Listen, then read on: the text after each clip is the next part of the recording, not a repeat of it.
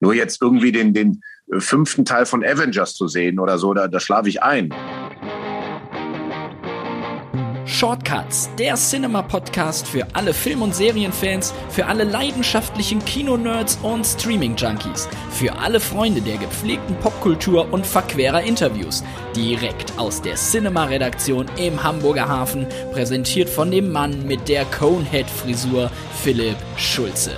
Hallo und herzlich willkommen zu den Cinema Shortcuts, dem Podcast der Kino- und Streaming-Zeitschrift Cinema. Heute ist Henning Baum zu Gast bei mir, den die meisten von euch wahrscheinlich als der letzte Bulle kennen und der nun auf RTL Plus als König von Palma zu sehen ist. Das Ganze basiert auf einer wahren Geschichte und ist eine sechsteilige Serie über einen Mann, der auf Mallorca seinen Traum von einer eigenen Bar verwirklichen will und dort von der lokalen Unterwelt aufgerieben wird.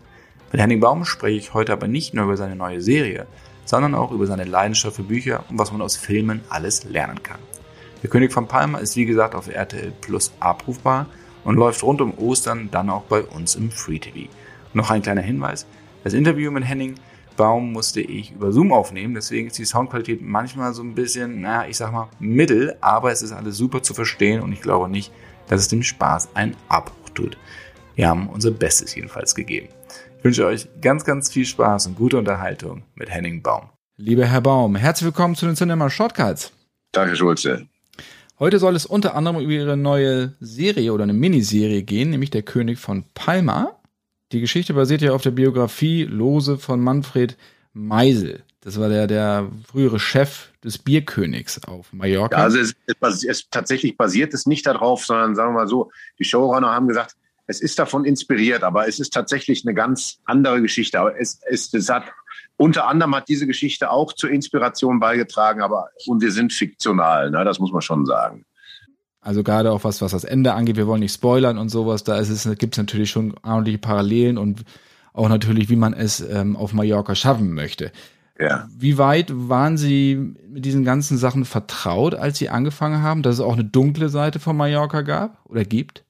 Ja, das habe ich alles erst erfahren durch die äh, Arbeit äh, der Autoren und der Showrunner Johannes Kunkel und Veronika Briefer und Yves Hensel.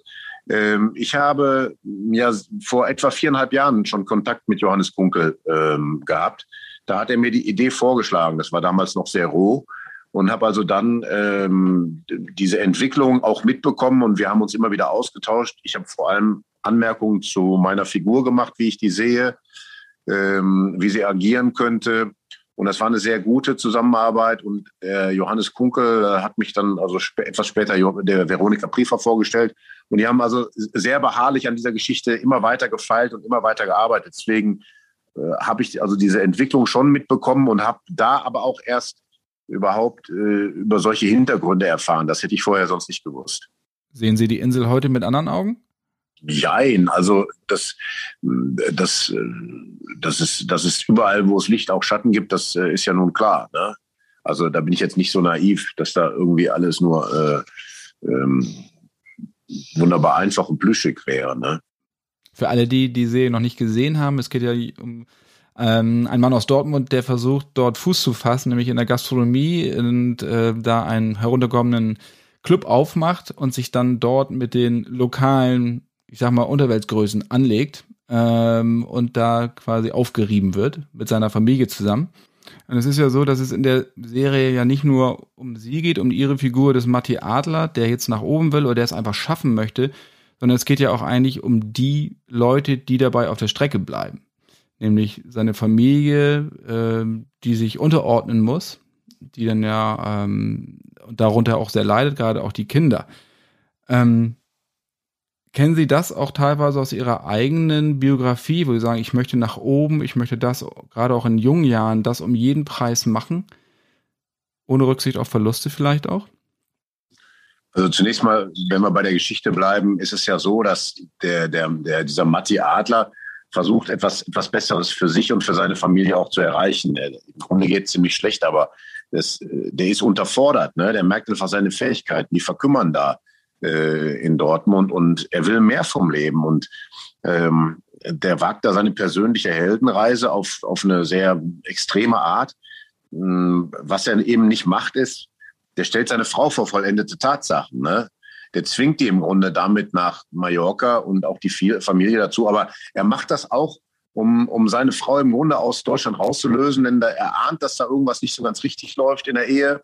Und ähm, er macht das, um diese Familie zusammenzuhalten. Das, das ist ihm so ein ganz wichtiger Punkt. Ne? Und das macht dieses Drama auch total interessant, weil er einerseits äh, versucht er jede Hürde zu überwinden, um diesen, diesen Traum umzusetzen, da erfolgreich zu sein. Aber er macht es nicht für sich alleine. Er, es, es, liegt ihm unheimlich viel daran, dass er, dass er diese Familie behält. Ne? Das, das ist schon eine interessante, interessante Paarung von, von Ambitionen, die der Mann da hat und die auch die Geschichte, denke ich, spannend macht. Ne? Und wenn Sie so privat gerade zu Ihren Anfängen so zurückblicken? Also es ist so mit der, wenn man Schauspieler werden will, muss man natürlich ähm, eine hohe, hohe Leidensbereitschaft mitbringen. Das ist ja ganz klar. Ähm, wer, wer meint, er würde sofort anfangen, ähm, ganz oben anfangen, äh, der ist natürlich äh, nicht ganz richtig gewickelt. Ne? Also ähm, Schauspiel ist wahnsinnig schwierig ähm, und sehr, sehr, sehr gute Kollegen ähm, bleiben auch manchmal auf, auf, auf einer Stufe stehen, wo sie ähm, unglücklich sind. Das habe ich auch, auch teilweise erlebt, dass Kollegen äh, frustriert waren, obwohl sie großartige Schauspieler waren, ältere Kollegen auch. Ähm, also ich habe natürlich, was, was ich immer versucht habe, war, Positionen dann zu verlassen, wenn ich gemerkt habe, ich komme nicht weiter und dafür aber auch eine vermeintliche Sicherheit ähm, wieder preiszugeben. Also ähm, ich habe dann nicht den Komfort gesucht oder die Sicherheit, sondern ich habe dann gemerkt, hier komme ich nicht weiter. Ich muss jetzt wieder, ähm, ich, ich, muss äh, sozusagen mich wieder in, in ein, eine Situation bringen, wo Dinge passieren können. Ähm, obwohl ich wusste, dass das eben auch einhergeht mit einem gewissen persönlichen Risiko. Ne? Äh, das habe ich übrigens immer wieder gemacht. Also angefangen bei sagen wir mal, ich, das, als ich das Theater verlassen habe, das hatte, hatte ich Gründe. Da wusste ich, ich komme jetzt hier an einem bestimmten Punkt nicht weiter. Da habe ich gesagt, so, ich muss das Theater jetzt verlassen. Ich habe auch immer wieder Serien verlassen, auch erfolgreiche Serien, äh, weil ich gemerkt habe, da komme ich künstlerisch nicht weiter. Ne? Also selbst eine Serie, die ich so geliebt habe wie der letzte Bulle, äh, habe ich ja letztlich dann mit Absicht verlassen. Ich habe die, die Figur gibt es nach wie vor, der ist irgendwo, ja, also der, der lebt. Aber ich wusste trotzdem, ich musste diese Figur jetzt erstmal verlassen, um weiterzukommen. Ja. Ähm, also das würde ich sagen, ist meine, meine Art zu arbeiten. Ähm, tja, vielleicht so ein bisschen wie der, am besten hat das wahrscheinlich der Hermann Hesse in seinem Gedicht Stufen beschrieben, ne? dass man nicht da verharrt, wo es sicher und bequem ist, sondern ähm, sich immer wieder bereit macht, ähm, aufzubrechen. Ne? Also dieses sich, sich einrichten in einer Rolle, in einem System nenne ich das mal, in einer Fernsehserie oder auch in einem Fernsehfilm, in dem, was man mal kreiert hat, das ist nicht, äh, liegt Ihnen nicht so nah. Ja, wissen Sie, das, das, das würde mir schon liegen. Das ist ja außerordentlich verführerisch. Das, ich will nicht sagen, das ist ja auch überhaupt nichts Schlechtes. Im Gegenteil, das ist ja ein Segen. Also man muss eigentlich, ähm, ich, das würde, ich würde das jetzt keinem Kollegen raten. Ne? Also ähm, das muss man schon selber ganz genau für sich abwägen, denn äh, man kann ja, man ist ja ein Narr, wenn man also in einer Situation mit Familie dann aus einer sicheren Situation auch herausgeht und dann wieder äh, kreatives Neuland zu betreten. Jetzt bezeichne ich mich nicht als Narren, aber ähm, ich, ich, ich habe schon, ich habe das schon in mir, dass ich merke, jetzt muss irgendwas Neues passieren, sonst, sonst kann auch neu nichts Neues stattfinden. Ja? Und äh, Projekte wie Jim Knopf äh, oder so oder äh, auch jetzt eben ganz extrem der König von Palma, die hätten ja niemals stattfinden können, wenn ich immer nur das Gleiche gemacht hätte, aus Gründen der Sicherheit oder der Bequemlichkeit, weil, weil ich da Geld verdient hätte ne? oder eine sichere Stelle gehabt hätte. Sprich, man muss einfach auch mal zeigen, auch in anderen Rollen und auch mal den Mut haben, sich in anderen Rollen beweisen zu können, um natürlich auch das, das Spektrum bisschen weiter zu fächern. Ja, das, das ist natürlich auch ganz wichtig, weil äh, ich, ich habe schon eine Ahnung in mir, dass, dass ich ein großes Spektrum abdecken kann oder ich habe eine Ahnung davon, ähm, dass ich äh, verschiedene Facetten spielen kann. Nicht alle, aber ich kann schon verschiedene Farben und Figuren spielen. Ähm, aber manchmal braucht es eben auch eine gewisse Zeit, um es, um es sozusagen den, den Produzenten oder, oder jetzt beispielsweise Leuten beim Sender oder so auch zu zeigen, dass das möglich ist. Ne? Also die, die haben vielleicht auch von einem ein, ein Bild, was in gewisser Weise fixiert ist, vielleicht manchmal etwas stehen geblieben. Ähm, und die sind dann überrascht. Aber außer, ich, bin, ich bin außerdem aber auch selber überrascht. Ne? Ich kriege ja auch dann Casting-Angebote, äh, die mich überraschen, weil irgendwelche Caster so, so mutig sind und sagen, ich, ich, ich kann Henning Baum auch in einer anderen Rolle sehen. Ne? Also ich habe ähm, den Film neu in der Familie gedreht vor fünf, sechs Jahren. Das war ein ganz anderes Ding. Und oder auch, als man mich für Jim Knopf vorgeschlagen hat, für, für Lukas den Lokomotivführer, war ich ja selber total überrascht. Also ich habe immer wieder in meinem, in meinem Leben, in meiner Karriere, äh, habe ich Menschen gehabt, die vor mir die Idee hatten, die auf die mir Vertrauen entgegengebracht haben und die etwas in mir gesehen haben. Ne? Das, darauf bin ich schon angewiesen. Das ist wichtig, ne? dass jemand äh, diese Fantasie hatte. Und das Glück hatte ich immer. Ne? Das waren häufig eben sehr ähm, fantasievolle Casterinnen, die das auch gesehen haben. Ne? Ich habe gerade einen Nachruf auf Evan Reitman geschrieben und äh, das, was Sie sagen, also dieses Potenzial in Leuten zu sehen, das andere nicht sehen, weil sie vielleicht in Schubladen gesteckt wurden, das lag ihm sehr, sehr inne. Gerade wenn ich mir angucke, wie er es mit Arnold Schwarzenegger zum Beispiel gemacht hat, der plötzlich an der Seite von Danny DeVito in, in Twins oder in Junior oder in Kindergartenkopf plötzlich äh, sein komödiantisches Potenzial entfaltet hatte. Ähm, und da ist es halt wichtig, dass genau auch solche Leute in Schlüsselpositionen natürlich die Fantasie einfach haben und über den Tellerrand hinausschauen, ähm, um Sachen herauszukitzeln, die die Leute teilweise vielleicht auch gar nicht wissen, dass es in ihnen schlummert. Ja, so, so, so kann man das schon sagen. Ne? Also man ist da einfach auch darauf angewiesen, dass äh, andere Leute da ihre Fantasie walten lassen. Und ähm, beim König von Palma war es jetzt einfach tatsächlich Johannes Kunkel in dem Fall, der mich sehr früh kontaktiert hat und gesagt hat, ich will, dass Sie das spielen. Ich, ich denke beim Schreiben an Sie. Ne? Und ich auch diese Ideen, die er mir da vorgetragen hatte, so äh, spannend fand, obwohl das noch nicht die Geschichte war, wie sie jetzt ist. Aber ich fand die Ideen, die Versatzstücke so spannend, dass ich gesagt habe, ja, lassen Sie uns doch da irgendwie versuchen, dass wir da zusammenkommen. Ne? In der Serie heißt es ja dann einmal, äh, Matti nahm nichts einfach so hin. Ähm, ich glaube, das ist in Episode 4. Ähm, wie ist das bei Ihnen? Muss natürlich Sachen hinnehmen. Also Dinge, die ich nicht ändern kann, die muss ich hinnehmen. Das äh, das, dieser Satz, den Sie da zitieren, ist ja etwas, was die Figur beschreibt ne? und seine Situation, wie er mit Widerständen umgeht ne? In seinem persönlichen Umfeld. Dem, dem werden ja Hürden da aufgebaut. Ich denke, darauf bezieht es sich. Ne? Die Erzählstimme ist ja die von der ähm, Bianca. Und äh, so gesehen weiß Bianca natürlich auch nur über diese Dinge so, so etwas auszusagen, was mit, mit, dem, mit der Situation auf Mallorca zu tun hat. Ne? Und da stimmt es, da trifft es sicher auf Matti zu. Ähm, der nimmt das nicht hin, dass man ihm irgendwie das Leben da schwer macht. Der, der glaubt daran, dass er es schaffen kann und äh, setzt sich dann auch extrem ein. Und ich will es nicht vorgreifen, ne, aber es, die, die, die, es gibt da am Ende der, der, der sechsten Folge gibt es einen Satz, äh, wo auch die, die Mafiosi quasi ihr, ihre Verwunderung darüber ausdrücken, was da für ein Typ plötzlich aufgetaucht ist. Dass so einer vorher noch nicht da war, so ungefähr. Ne? Wenn man auf ihre, auf ihre Schauspielkarriere ähm, guckt und ihre, wie sie ihre Rollen angehen, um nochmal auf dieses Nicht-Hinnehmen zurückzukommen, das würde mich nochmal sehr interessieren. Wann gehen Sie volles Risiko? Also wann ecken Sie an und wann stecken Sie lieber zurück? Also wie muss man sich das bei Ihnen vorstellen, wenn Sie für eine Rolle streiten, für Entwicklung von Rollen? von ihren Charakteren? Naja, das, ich spüre schon, was richtig ist. Ne? Ich, ich spüre, was richtig ist.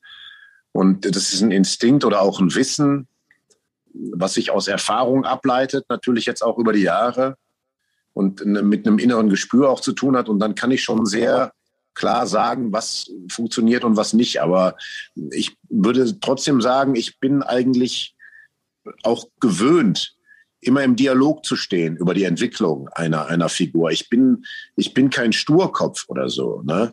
Das halte ich auch für völlig falsch, ähm, weil ich weiß ja, was, was funktioniert. Und wenn mir dann äh, beispielsweise ein Produzent oder ein Autor sagt, pass auf, ich sehe das aber so und man spricht miteinander, dann kann ich mir seine Vision ja anhören. Und dann entdecke ich ja möglicherweise etwas daran, was ich noch nicht weiß oder nicht bedacht habe. Und ähm, ich habe meiner Erfahrung nach eigentlich so durch solche Zusammenarbeit gute Ergebnisse ähm, erreicht. Also ich, ich halte nichts von so äh, sturköpfigen Alleingängen. Ich kann sehr entschlossen sein, ähm, aber ich, ich, ich weiß schon, dass es gut ist, äh, sich, sich auszutauschen mit, ähm, mit den anderen. Und in der, in der Regel bin ich da eigentlich gut mitgefahren. Ne? Also äh, mir auch die Meinung beispielsweise eines, eines, eines Showrunners anzuhören oder so. Ne? Ähm, da haben wir nicht gegeneinander gearbeitet, sondern bessere Ergebnisse erreicht. Ich, hab, ich weiß beispielsweise, als ich die fünfte Staffel von Bullen produziert habe, da habe ich sehr viele Sequenzen ähm, auch selber geschrieben oder sehr viele Ideen mit eingebracht. Und ich habe damals mit der ähm, Frauke Neb zusammengearbeitet, die ja heute für RTL auch eine, eine wichtige Funktion hat. Und äh, sie war damals die Producerin äh, bei, bei der Firma. Und wir haben uns eben immer wieder darüber auseinandergesetzt und ausgetauscht, wie könnte das funktionieren in diesen Szenen. Ne? Und das, das hat sehr gut funktioniert. Das war eigentlich für mich eine Bereicherung. Ne? Ähm, das, das liegt natürlich auch an, an den Typen, mit denen man zusammenarbeitet. Also mit, mit Frau Kneb habe ich eben eine, eine, sehr professionelle, sehr kreative Aus, äh, Arbeit zusammen gehabt. Auch jetzt hier mit Veronika Priefer und Johannes Kunkel. Ähm, das, das sind glückliche Fügungen und man hört sich, man hört sich gegenseitig zu. Ne? Man hört einander zu und versucht zu begreifen, was der andere meint. Was ist sein Anliegen? Was ist sein Wunsch? Ne? Ich halte nichts davon, dass man ähm, dagegen, äh, dagegen geht. Ich, ich will ja auch nicht, dass Produzenten nur so gegen meine Vorstellung geht. Also ich meine, ich kann auch nichts gegen meinen inneren, äh, gegen meine innere Aufrichtigkeit spielen. Ne? Also das, das geht nicht. Ich kann nichts spielen, was ich nicht behaupten kann.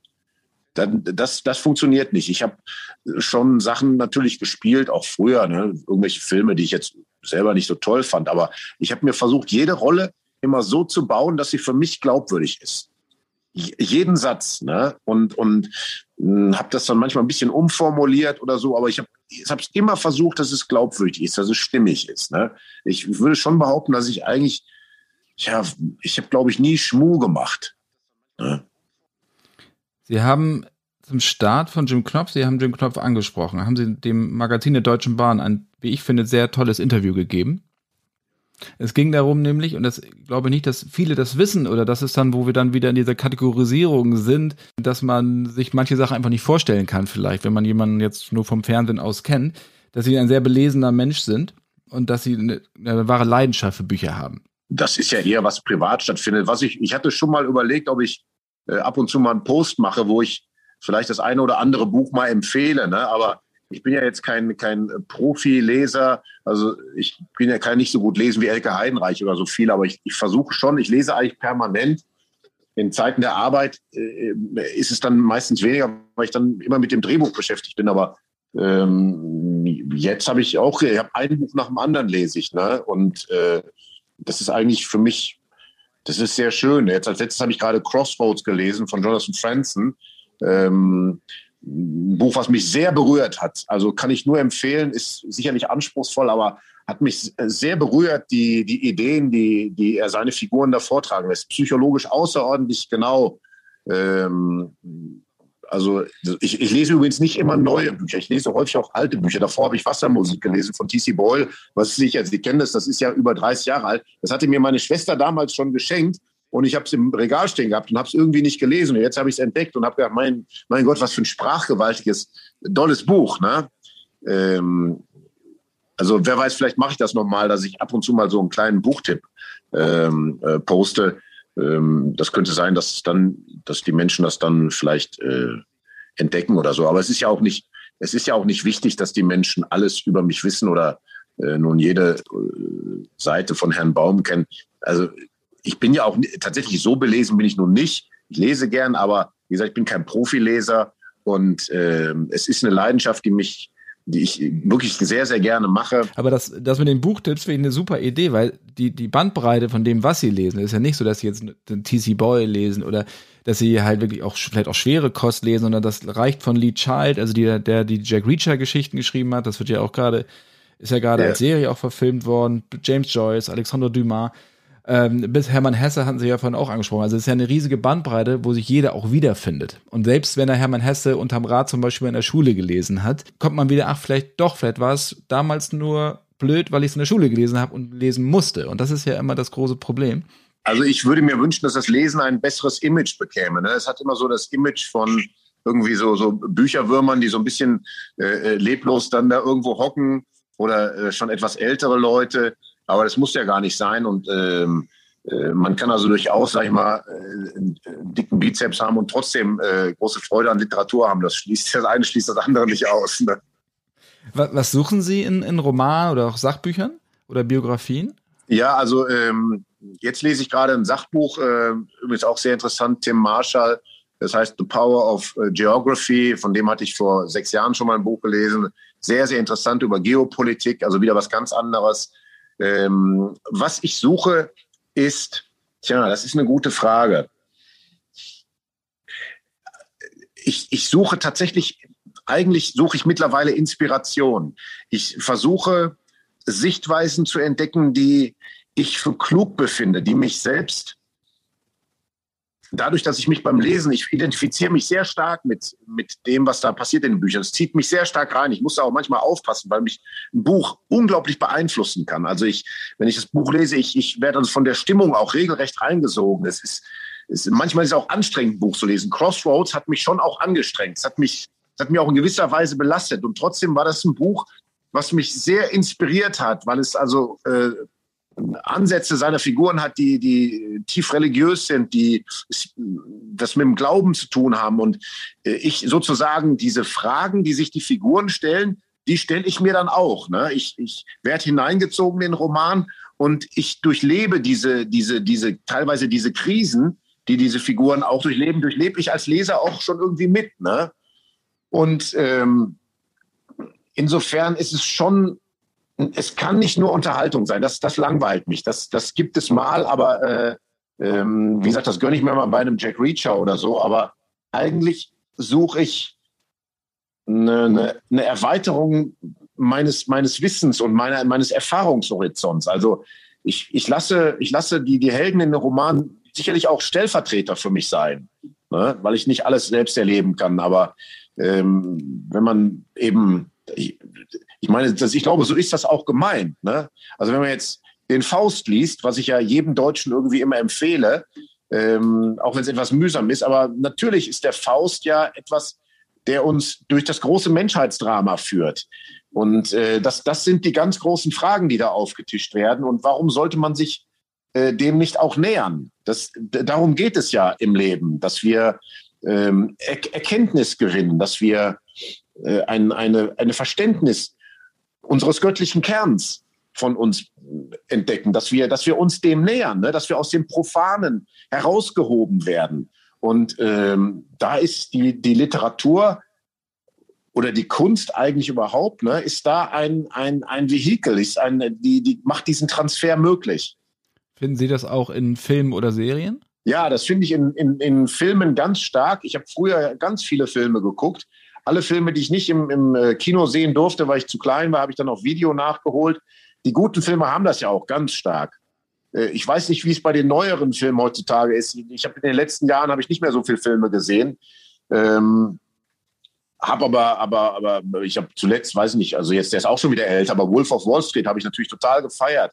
Scorsese ist also ein unglaublicher Filmemacher, wo übrigens immer das Moralische auch eine Riesenrolle spielt. Man merkt bei Scorsese natürlich, dass er Katholik ist und dass es also ihn immer umtreibt, dass die Moral der Figuren auch ihr, ihr Handeln bestimmt und letztlich auch ihre, ihr Geschick. Also äh, was du säst, wirst du ernten. Ne? Diesen Spruch aus der Bibel findet sich immer in Scorseses Filmen auch wieder. Also so gesehen haben mich Scorseses Filme immer inspiriert. Ähm, ich, ich wünsche mir das eigentlich bei guten Serien auch und das tun sie ja auch. Ich will mal ein Beispiel nennen. Eine Serie, die in einem komödiantischen Gewand daherkommt, ähm, aber, aber sehr inspirierend war, war Californication. Da habe ich mich sehr gewundert. Die habe ich spät erst entdeckt. Die, als die lief, habe ich die gar nicht beachtet. Da habe ich gedacht, so Quatsch, Sex, süchtig oder so. Das hat mich nicht interessiert. Und dann habe ich die gesehen, habe die auf Englisch auch gesehen, ähm, weil die Sprache ungeheuer ist und also auch wie die spielen, ist ungeheuerlich, diese Serie. Ein sagenhaft äh, äh, kluge Serie und da spielt das eben auch eine ganz große Rolle. Also hinter dieser komödiantischen äh, äh Facette steht also ein, ein, ein sehr kluger Gedanke auch oder kluge Gedanken. Ne? Das wünsche ich mir eigentlich auch bei meiner Arbeit. Es, es war beim Bullen schon so, dass ich die hintergründig angereichert habe. Das hat vielleicht nicht jeder im Vordergründigen gemerkt, aber die Zuschauer merken es trotzdem. Es sickert in sie ein. Es ist bei Jim Knopf, es ist natürlich augenfällig, was der Ende geschrieben hat. Ähm, und auch beim König von Palma habe ich auch versucht, diese Figur so zu führen, dass man sie begreifen kann, dass man hineingezogen wird. Er macht natürlich Fehler, man muss es nicht alles gutheißen, aber ich wollte zumindest, dass der Zuschauer auch da andocken kann und hineingezogen wird in die Geschichte und ähm, diese, dieses, ähm, ja, diese, diese Heldenreise miterleben kann. Und wer weiß, wo die noch hingeht. Ne? Wenn Sie lesen, spielt dann bei Ihnen im Kopf sich auch das Szenario des Verfilmens ab? Also welcher Stoff eignet sich für, für eine Verfilmung? Ja, das, äh, das denke ich manchmal, aber dann denke ich auch gleichzeitig, wie ungeheuer schwer muss es sein, ein Drehbuch zu adaptieren, weil man ja ähm, das Wesentliche eindampfen muss und man muss also die Geschichte ja auch so zusammenfassen, äh, dass es eben durch einen Film zu erzählen ist. Und das wissen wir ja alle, wenn wir Filme gesehen haben und dann, äh, äh, dann das Buch lesen, dass es ja meistens hinter unseren Erwartungen zurückbleibt. Ähm, ich weiß jetzt, doch, es gibt einen Fall, den ich zufällig gelesen habe, das ist Shining. Da würde ich sagen, da hat der Film das Buch übertroffen. Ja? Ähm, oder auch äh, von Tanja Blixen habe ich ähm, natürlich Jenseits von Afrika gelesen. Und das ist zwar ein tolles Buch, aber da ist der Film tatsächlich magisch schön und hat also, hat also sicherlich eine ganz hohe Qualität ähm, in der Art, wie er das Buch erzählt. Das muss man schon sagen. Ne? Der Pate habe ich, hab ich auch gelesen, ist, ist aber auch als Buch wahnsinnig spannend. Ist aber dann auch so toll erzählt, dass ich auch sagen muss, eine fantastische Verfilmung unglaublich gut. Ich glaube, es ist ja auch so, wenn du, wenn man liest, bildet sich das, die Geschichte im Kopf. Die Figuren sehen so aus, wie man sich sie vorstellt. Und wenn man sie dann auf der Leinwand präsentiert bekommt, kann es eigentlich nur eine Enttäuschung sein. Es sei denn, wie Sie gerade sagten, jenseits von Afrika ist in Epalak, äh, I had a farm in Africa, da kriege ich jetzt schon Gänsehaut, weil man auch weiß, wie dieser Blick auf ja. diese Ebene geht, äh, in dieser Wanne rein, die Musik ja. ertönt ja. und das ist dann anders, vollkommen anders, egal wie man sich das vorher vorgestellt hat, aber es wird ein neues Gefühl transportiert. Was war das letzte Buch, was Sie nicht aus der Hand legen konnten? War es Tissy Boy? Ja, äh, das war das war Wassermusik und das war jetzt zuletzt auch Crossroads. Äh, ich muss mich dann schon abends zwingen, äh, die Bücher zuzumachen wegzulegen. Ähm, es ist ja meistens nur Abendszeit.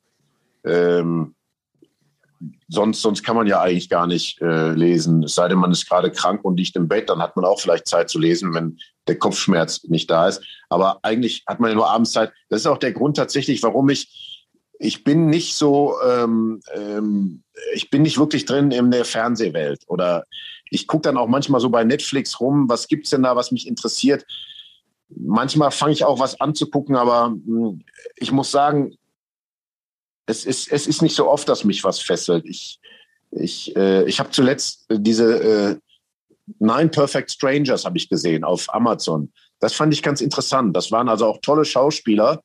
Äh, und das fand ich ganz interessant. Das habe ich gesehen als letztes.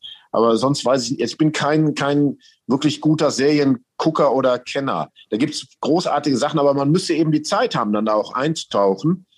Und, und, ähm, und man müsste es finden. Ja, man müsste es finden. Ich, Freunde empfehlen schon mal immer wieder was und dann, ja, dann vergesse ich es aber auch wieder und dann bleibe ich doch an einem Buch hängen. Also äh, es ist schwer, wenn man lesen will und, und Serie gucken will, ähm, das nimmt einfach viel, viel Raum ein. Ne? Dann empfehle ich Ihnen jetzt mal ein Buch. Ja. Jetzt mache ich das mal einfach. Wahrscheinlich kennen Sie das schon. Das ist eins meiner Lieblingsbücher und zwar Unser allerbestes Jahr heißt das von David Gilmore, nicht der Pink Floyd Typ, sondern ein kanadischer Autor und auch Filmkritiker. Ich glaube, das kenne ich. Das ist ein paar Jahre alt, wo ein Vater mit seinem Sohn äh, sagt, du musst Filme gucken. Du darfst das Jahr nicht vergammeln, sondern du musst Filme gucken.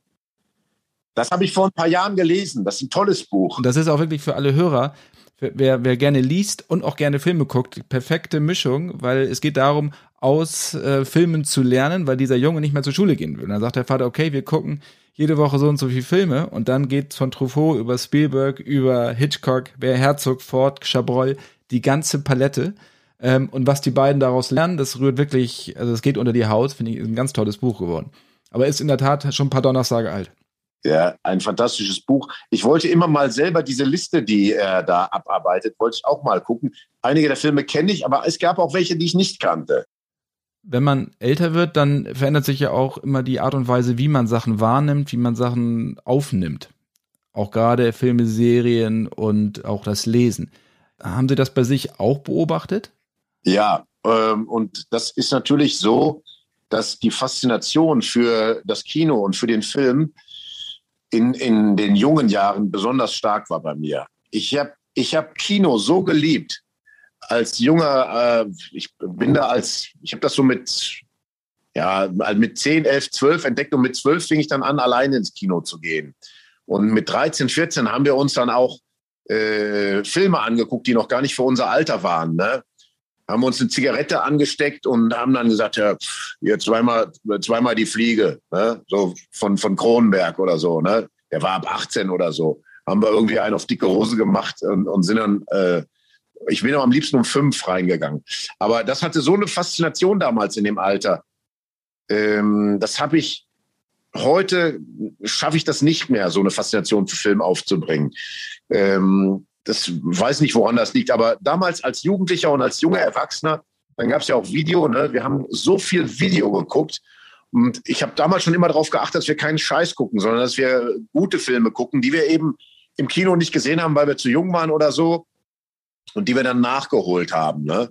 Ähm, eben die Coppola und die Scorsese-Filme oder was weiß ich, eben die Klassiker. Und äh, das habe ich sehr gern gemacht. Haben auf dem kleinen Fernseher teilweise gut, haben wir Easy Rider geguckt. Ne? Äh, aber das haben wir halt geguckt. Ne? Der war ja damals auch schon über 20 Jahre alt, ne? als wir den geguckt haben. Ja, aber so, so, so war das und das habe ich also auch sehr genossen, diese, diese Filmzeit. Erst kam, erst kam die Filmzeit und da, ich habe damals, das hat sich, verhält sich, glaube ich, negativ reziprok bei mir. Ich habe damals auch schon gelesen, war auch Mitglied in der Bibliothek und äh, habe auch gern gelesen, aber ich habe sehr viel mehr Film geguckt und weniger gelesen und jetzt ist, jetzt lese ich mehr und jetzt gucke ich weniger Film. Trauern Sie dieser, dieser Zeit damals auch dieses naive, sich Filme vollkommen vorurteilsfrei anzuschauen, manchmal so ein bisschen nach? Ja, in gewisser Weise natürlich schon, weil ähm, das, das ist ja so, dass man als junger Mensch oder auch als ganz junger Mensch, wenn man den Kindern Märchen vorliest, diese Fähigkeit, äh, in so einen Stoff einzusteigen, irgendwie sehr, sehr, sehr stark ist. Ne? Und ähm, ich meine, eigentlich ist sie heute auch noch da, aber es, es, es, fehlt mir dann vielleicht an, an, an Filmen, die mich interessieren. Und ähm, gibt die mit Sicherheit. Klar, natürlich gibt es diese Filme, aber äh, ich muss sie eben entdecken. Also ich würde sagen, ich suche den Fehler jetzt mal eher bei mir. Ich muss einfach diese Trägheit überwinden und muss mich da mehr äh, engagieren und mehr nach diesen Filmen suchen. Ne? Das, das ist es wahrscheinlich. Und dann bin ich auch fasziniert von den Filmen. Nur jetzt irgendwie den, den fünften Teil von Avengers zu sehen oder so, da, da schlafe ich ein. Also wirklich. Das habe ich dann mal irgendwie vor ein paar, paar Jahren, irgendwie den letzten Avengers-Film habe ich mir angeguckt. Äh, habe ich ja, oh, das ist, dann hatte das irgendwie auch noch vier, vier Enden und der Film endete nicht. Das war blöde. Ne? Andererseits kann ich dann auch mal so einen King Kong-Film gucken, dieser King Kong, der mit Vietnam spielt oder The Kong, Skull Island.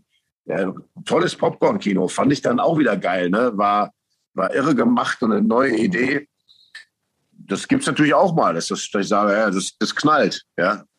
Sie hatten gesagt, äh, die Faszination war früher für Filme, jetzt hat sich das gewandelt, die Faszination für Bücher, dass sich das so ein bisschen äh, abgewechselt hat jetzt.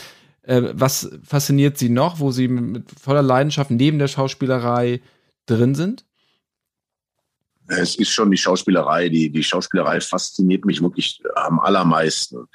Ähm, das, das da kann ich mich immer wieder neu für begeistern, wenn ich da ein Angebot kriege und da irgendwo reinschlüpfen muss. Ähm, das, das stelle ich immer wieder fest, wenn ich denke, jetzt interessiert mich was anderes, aber die Schauspielerei ist, hat den, übt den stärksten Sog auf mich aus, weil ich da künstlerisch arbeiten kann. Ich, ich, ich habe ja nicht, also ich interessiere mich auch für Musik, ne? ich übe manchmal äh, irgendwie Musikinstrument, aber da bin ich einfach nicht gut genug. Da merke ich, ähm, ich komme dann durch Üben schon irgendwo hin, aber ich habe nicht dieses Ding, was ich beim Schauspiel habe, wo ich, wo ich, ich habe einen inneren Groove beim Schauspiel. Ja, also so wie ein Musiker, der wirklich gut ist, der hat einen Groove, der, selbst wenn er nur sechs Töne spielt. Aber John Lee Hooker spielt die sechs Töne so geil oder B.B. King, der spielt die so geil. Ähm, und das, das habe ich nicht beim Musikinstrument. Aber ich, ich bilde mir ein, ich kann einen Groove entdecken, wenn ich, wenn ich spiele. Im Spiel, auch im Zusammenspiel mit anderen, da, da habe ich das, das ist mir gegeben, das ist ein Geschenk. Das, äh, das, das ist keine Leistung von mir oder so. Ähm, das ist ein Geschenk, das ist eine Begabung. Und wenn der Rahmen stimmt, wenn das Projekt gut ist und ich das gut vorbereitet habe und mit guten Kollegen zusammen bin, dann kann es zu diesem Groove kommen. Und dieser Groove, der war auch jetzt beim König von Palma da im Zusammenspiel mit den Kollegen. Ja, das war, war ganz toll für mich, mit denen zu arbeiten. Was frustriert Sie an dem, an dem Beruf des Schauspielers? Ja, das Gleiche, was wahrscheinlich jeden Schauspieler frustriert, wenn die Stoffe nicht gut durchdacht sind, wenn die Stoffe nicht gut sind, die Bücher nicht gut sind. Mm, und zwar, das kann man relativ leicht beschreiben. Nicht gut bedeutet einfach, dass es nicht, es ist nicht fantasievoll gedacht. Es ist, äh, dass die Situationen sind zu schlicht. Die sind äh, ohne Fantasie, ohne doppelten Boden. Da passiert nicht wirklich was. Also, sagen wir jetzt, am schlimmsten ist es, wenn in den Situationen das gesagt wird, was auch noch passiert. Das ist dann total profan. Ne? Ähm, ist, wenn da keine Strahlkraft von ausgeht. Also das, wir sind auf das gute Buch angewiesen. Also den Autoren kommt äh, eine hohe Verantwortung zu und entsprechend auch allen, die, die, die den Autoren eben den Rahmen geben. Also was ich sagen will, ist, ich nehme die Autoren eben sehr wichtig. Ne? Die Autoren sind sehr, sehr, sehr, sehr wichtig. Und wir müssen beim Filmemachen ähm, eben versuchen, es sind die Verantwortlichen, die es versuchen müssen, den Autoren eben den Rahmen zu geben, dass die auch wirklich künstlerisch arbeiten können. Und das ist sicherlich eine Entwicklung, die durch die Plattformen begünstigt wurde. Das war vor, ich sag mal, vor 20 Jahren oder so oder vor 18, 15 Jahren auch noch, war das schon schwer, ähm, weil da Redakteure beim Fernsehen dann saßen, die dieses Verständnis nicht hatten und dann eher gesagt haben, nee, man darf es nicht zu künstlerisch machen oder zu kompliziert. Das will der Zuschauer nicht sehen, aber das ist natürlich nicht wahr. Ne? Das stimmt nicht. Man muss, man muss versuchen, es gut zu machen. Aber es kann natürlich auch sein, man hat ein gutes Buch, man hat gute Schauspieler und was am Ende rauskommt, ist so Mittel. Ja. weil der Schnitt nicht in Ordnung ist, weil der Regisseur dann doch einen anderen Dreh gemacht hat, weil noch ein Produzent reingequatscht hat. Da ist man ja auch als Schauspieler dann machtlos, weil ja. das, man, man muss es aus der Hand legen. Ist es Ihnen dann auch so passiert, dass Sie den, das fertige Produkt gesehen haben und dachte, also das, so haben wir es nicht das besprochen. Das gibt es, das gibt es und das ist immer das Risiko. Natürlich gehe ich ein Risiko ein, aber das kann ich auch nicht ausschließen. Ich habe vor äh, zwölf Jahren habe ich mal einen Film gemacht, da fand ich das Buch super. Es war total lustig und, und schwungvoll und rotzig. Und dann habe ich den Film gesehen und habe gedacht, ach du meine Güte, habe ich schon noch zwei Minuten gedacht. Da hat was überhaupt nicht funktioniert. Es war nicht richtig aufgelöst, nicht richtig inszeniert. Es war beim Spielen, war das alles gut. Ich habe mit meinem Partner total gern gespielt das hat Schwung gehabt, aber das war nicht richtig, nicht richtig aufgelöst. Es war nicht richtig abgefilmt. Das hatte, das hat total verpufft, ne? Ja, das gibt es, aber äh, da kann ich dann auch nichts machen, ne? Sie haben, äh, was ich ganz interessant fand, äh, dem Kollegen vom Playboy mal erzählt, äh, dass ihn in Deutschland die Abwesenheit von Humor so ein bisschen nervt, dass sie das vermissen. Können Sie das ein bisschen näher erläutern? Naja, der, der geschärfte Witz äh, ist ja etwas, was äh, äh, sozusagen der Humus für unsere Gesellschaft ist, ne? dass die Gesellschaft nicht verklebt, sondern äh, der Witz lockert es auf und äh, das äh, ist tatsächlich durch Prozesse in den Hintergrund getreten, die man als, als Fragmentierung der Gesellschaft beschreibt, ähm, was aber eigentlich eine immer größere Aufsplitterung bedeutet oder eine eine Strömung, die erst als Political Correctness daherkam und heute im weitesten Sinne als, ich weiß nicht, man nennt diese Leute auch Snowflakes, die also ständig betroffen sind und ständig äh, irgendwie sich angegriffen fühlen und ständig äh, irgendwie ein Problem mit irgendwas haben. Ähm, die haben also so eine gewisse Art von, da ist so eine gewisse Art von Deutungshoheit bei denen entstanden durch Shitstorms und äh, da, da, passieren ja die absurdesten Dinge und äh, ähm, das, das ist natürlich alles, das ist natürlich alles großer Käse. Ne? Wir müssen schon also, äh, das Lachen ist etwas ganz, ganz Wichtiges für unser Leben. jeder Tag, an dem man nicht gelacht hat, ist ein verlorener Tag.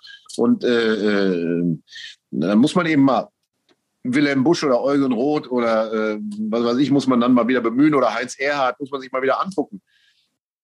Harald Schmidt hat uns ja irgendwie auch, auch äh, sehr inspiriert mal, ne, vor, vor 20 Jahren oder ich weiß nicht, wann er aufgehört hat, vor, vor, vor sieben oder acht Jahren. Da war Deutschland eigentlich so ganz, ganz gut dabei mit Humor, ne, weil der hat ja auch kein Blatt vor den Mund genommen. Und äh, tja, es gibt immer noch große Comedians, das will ich jetzt nicht sagen, aber es gibt eben auch mittlerweile so viele Idioten, die dann sich beschweren über die Witze von Comedians, wo ich denke, sag mal, merkt ihr eigentlich nicht, dass ihr euch, dass ihr alle auf dem, an dem Ast sägt, auf dem ihr sitzt? Wenn man der Gesellschaft das Lachen verbietet, weil man ständig irgendwie betroffen ist und sagt, das darf man nicht sagen und so darf man nicht reden und das darf man, überall werden Sprech- und Sprachverbote erteilt und es werden Verbotsschilder aufgestellt. Äh, das, das ist natürlich etwas, was ich überhaupt nicht gutheißen kann. Ich glaube, gerade auch jetzt in Zeiten der, Pandemie und so kennt das jeder, dass man mal immer auch mal so, so einen Moment hat, wo man so droht, in so eine Lethargie zu verfallen. Das heißt, oh, ich bleib zu Hause, ich gehe nicht raus, äh, ich nehme keine Termine wahr, keine Ahnung was, ja. Also, ähm, dass man einfach sich so zu Hause so einrichtet, finde ich das das Schlimmste, was man machen kann, ähm, dass man da so entgegenwirkt. Wie machen Sie das? Oder kennen Sie dieses Gefühl gar nicht? Man muss immer gegen die Trägheit ankämpfen. Der Mensch ist der Mensch neigt zur Trägheit und er muss das äh, durch, durch Disziplin muss er das machen. Ne? Frohgemut an sein Tagewerk gehen. Ne? Wie, wie machen Sie das? Durch Sport? Naja, Sport ist eigentlich auch nur ein Mittel, äh, um sozusagen äh, äh, das über den Körper äh, da eine Hygiene reinzukriegen. Aber ich muss ja auch, ich muss ja mein Gemüt auch sauber halten. Also ich muss ja gewissermaßen äh, die Zahnbürste ans Gemüt anlegen, ne? jeden Tag. Das ist ja wichtig, dass man angesichts äh, äh, des ganzen Unfugs, der in der Welt passiert, ähm, eben ähm, zuversichtlich bleibt. Ne? Also ähm, mir hilft da ganz konkret mein Glaube und das ist, denke ich, der Schlüssel schlechthin, mit dem man äh, mit seinem Leben gut zurechtkommt. Ne? Und ansonsten ziehe ich eben auch immer wieder gerne Inspiration aus, aus Büchern. Ein sehr schönes Schusswort und ich hoffe auch, dass äh, die Hörer auch mal wieder jetzt zu einem Buch greifen, wenn sie es nicht schon überhaupt die ganze Zeit tun, auch gerade jetzt in den letzten zwei Jahren aber auch darüber hinaus. Ich bin ja auch immer, ich freue mich auch immer, wenn ich ein gutes Buch in der Hand habe. Eigentlich kaufe ich mir viel mehr Bücher, als ich lesen kann. Weil wenn man so durch die Buchhandlung geht und dann schon die Buchrücken sieht, denkt man, ach, das, das interessiert mich, das interessiert mich, das interessiert mich. Und man weiß ganz genau, es ja, das kenne ich. wie bei Ihnen wahrscheinlich, ja, haben Sie ja auch gesagt, Sachen, die Sie schon 30 Jahre im Regal stehen haben und dann wieder rausziehen muss man erstmal wahrscheinlich äh, freipusten vom Staub. Geht mir ähnlich und manche Sachen vergesse ich auch einfach, dass ich die habe und kaufe sie mir zweimal. Das ist auch schon vorgekommen.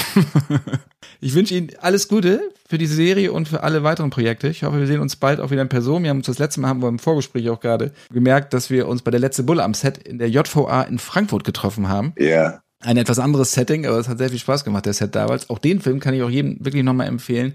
Ist im Kino leider untergegangen völlig zu Unrecht, weil der macht einfach wirklich Spaß und auch von wegen, wir sprechen hier immer Kategorisierung.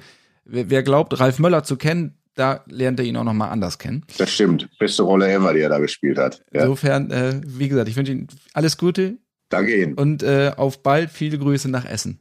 Bis dann. Glück auf.